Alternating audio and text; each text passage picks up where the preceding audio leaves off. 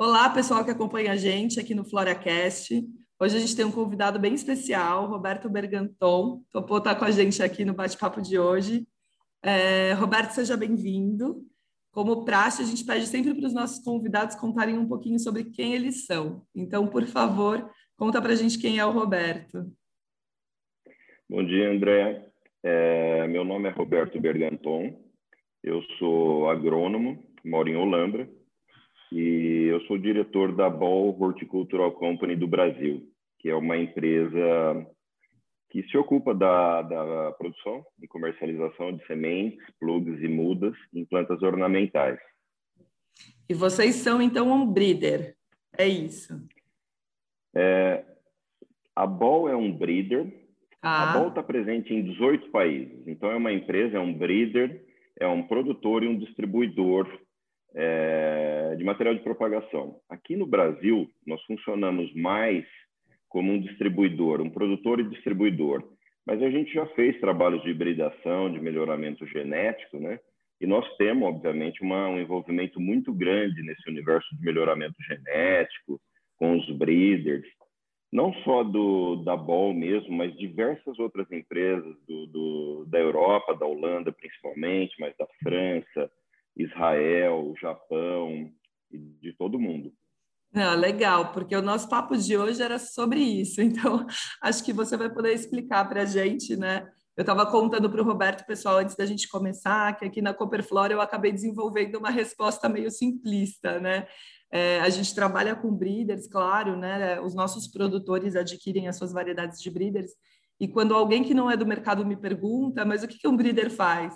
Eu sempre respondo, bom, o Breeder é uma empresa que trabalha com melhoramento genético e ponto final, né? A pessoa se dá por satisfeita e acabou aí. Mas eu queria saber um pouquinho mais o que é esse trabalho e o que é o melhoramento genético de flores e plantas, né? É, o breeder, ele é o melhorista genético. Pode ser uma pessoa física ou uma empresa.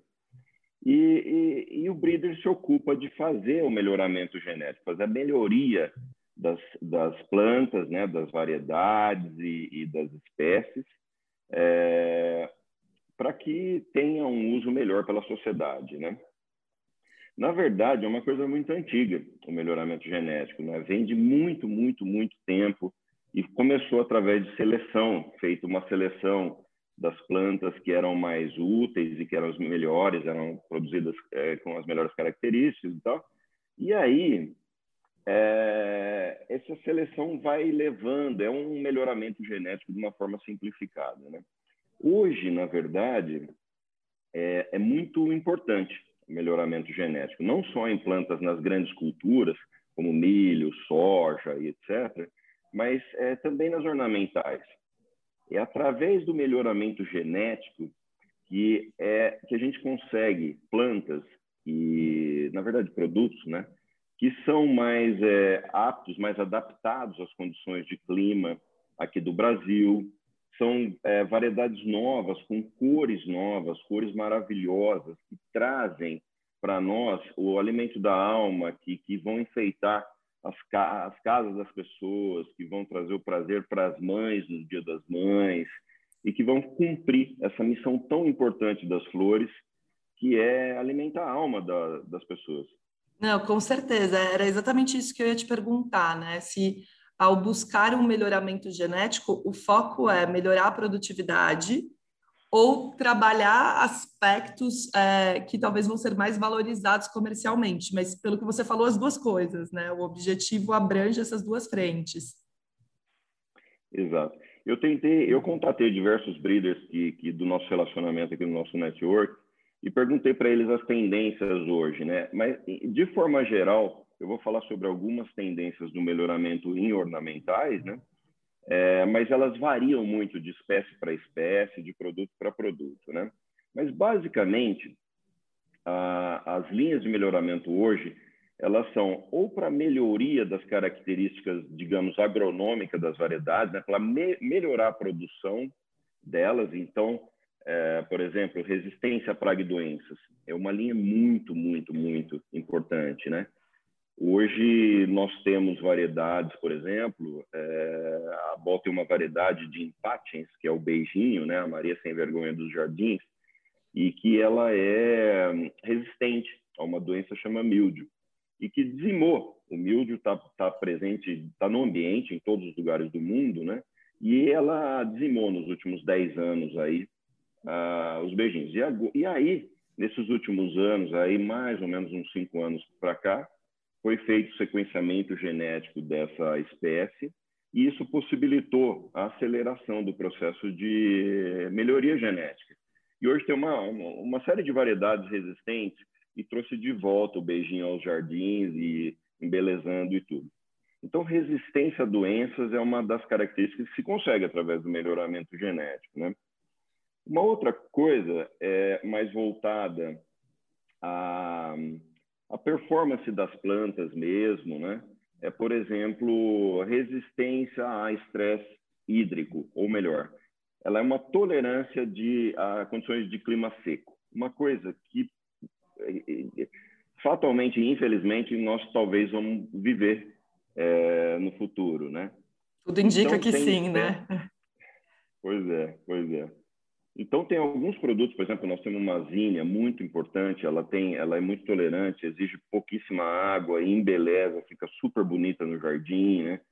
E essa linha também vai seguindo com uma, uma série de, de plantas, né? E tem as belezas tradicionais, que são a cor, o formato da flor e, e tudo isso, né? Por exemplo, nós estamos na eminência de fazer o lançamento de um dianthus verde, que se chama Green Ball e é uma planta maravilhosa, ela é fascinante. Todo mundo que olha aquela planta fica é, fascinado na hora, encantado com ela, né? E esse encantamento é, é conseguido através do melhoramento genético de muitos anos, né? Que legal. E a gente espera que isso tudo se reflita num bem-estar melhor das pessoas. Sim, com certeza. E, e numa maior produtividade também, né? Pensando no, no produtor, né? Pensando na pessoa que está por trás dessa produção.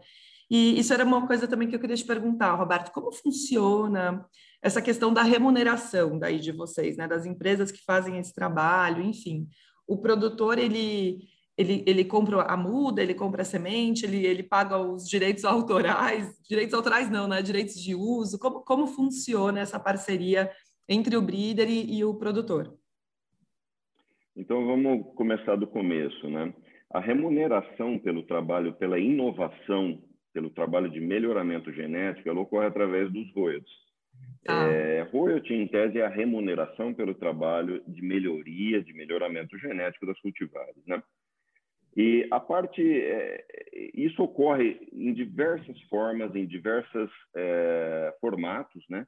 Dependendo da cultura, do mercado e tudo, né? Mas em tese, o que se faz é que o produtor ele paga os royalties, a remuneração por aquele trabalho é, de inovação que já foi feito.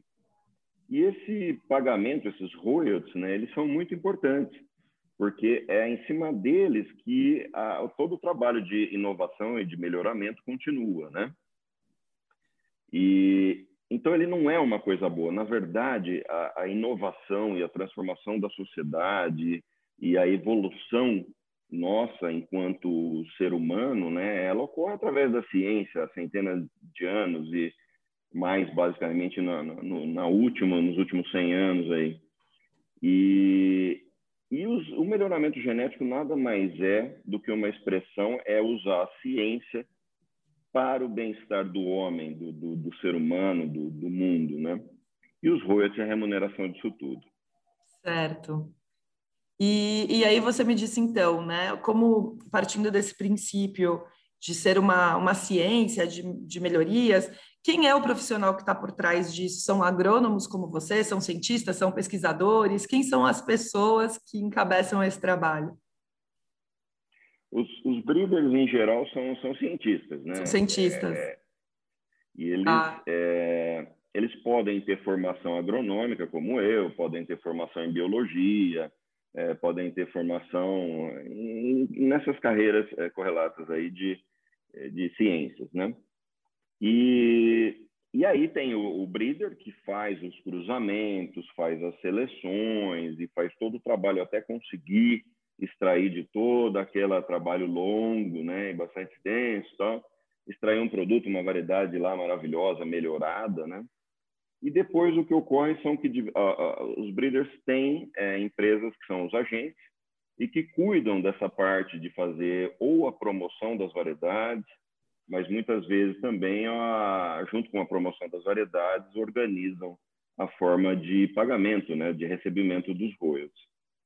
Certo. E assim, na prática, na prática, né, o que ocorre é que os royalties às vezes estão embutidos no, no, material de propagação, por exemplo, a semente, em geral, ele vai embutido no preço da semente, e as plantas de propagação vegetativa, elas também elas têm uma, os royalties separados. Então, você compra muda, planta, cultiva e depois, anualmente, é pago uh, uma taxa é, por planta ou, às vezes, por área. Em geral, é assim que funciona. Certo. Perfeito. Bom, o Roberto deu uma aula para gente, passou tão rapidinho aqui o nosso tempo, a gente está chegando no fim.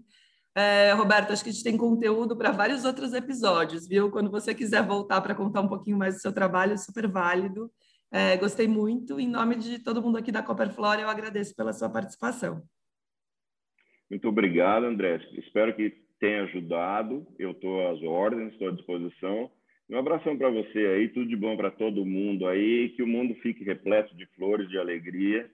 Com é, certeza. Não, e que a gente possa se ver em breve, né? Acho que a última vez foi num evento aqui na cooperativa, né? Que agora, infelizmente, não está acontecendo mais. A gente teve que digitalizar também nossos eventos.